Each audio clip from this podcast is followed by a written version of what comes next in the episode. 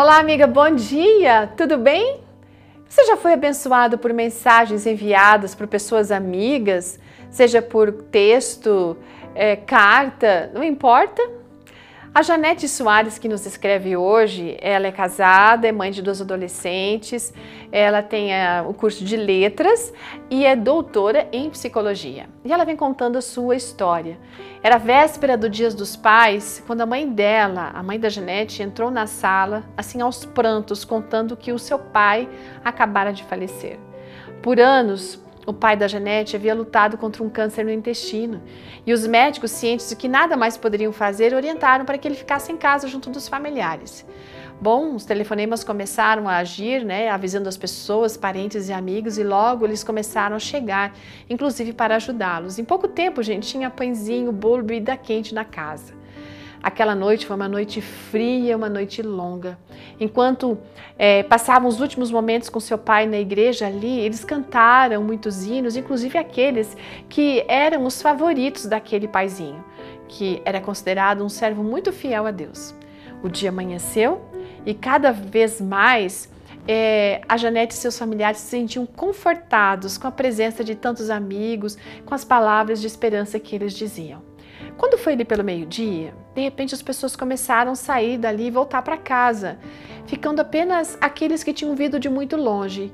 E ela percebeu em um momento que havia ficado sozinha dentro da igreja ao lado do corpo de seu pai, que descansava no Senhor. Sensibilizada por aquela imagem, por aquele momento de dor, ela ficou se perguntando, né? Por que será que as pessoas saíram tantas aqui?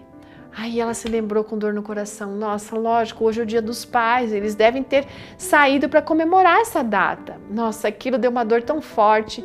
Desesperada, ela saiu da igreja, correu mais rápido que pôde para um lugar tranquilo. E então, num momento ali, no meio das suas lágrimas, ela começou a ler algumas mensagens que haviam chegado pelo celular. Todas aquelas mensagens pareciam entender a dor que ela estava sentindo de perder naquele momento, naquele dia, justamente naquele dia, o seu pai. Outras mensagens falavam da volta de Jesus, da necessidade de estar preparada para reencontrar com Deus e com seu pai. Então, gente, ela compreendeu que mesmo naquele momento difícil de dor, Deus não tinha deixado eles sem uma palavra, sem uma certeza, sem esperança. Deus estava usando muitas pessoas para renovar essa esperança, para aquecer o coração deles. Sabe, amiga, essa mensagem que fica aqui para você. Pode ser que alguém hoje esteja precisando muito de você. Que tal você oferecer um ombro amigo? Que tal tirar um tempinho, enviar uma mensagem especial para eles? Pode ter certeza de que isso vai ser de uma grande bênção para eles.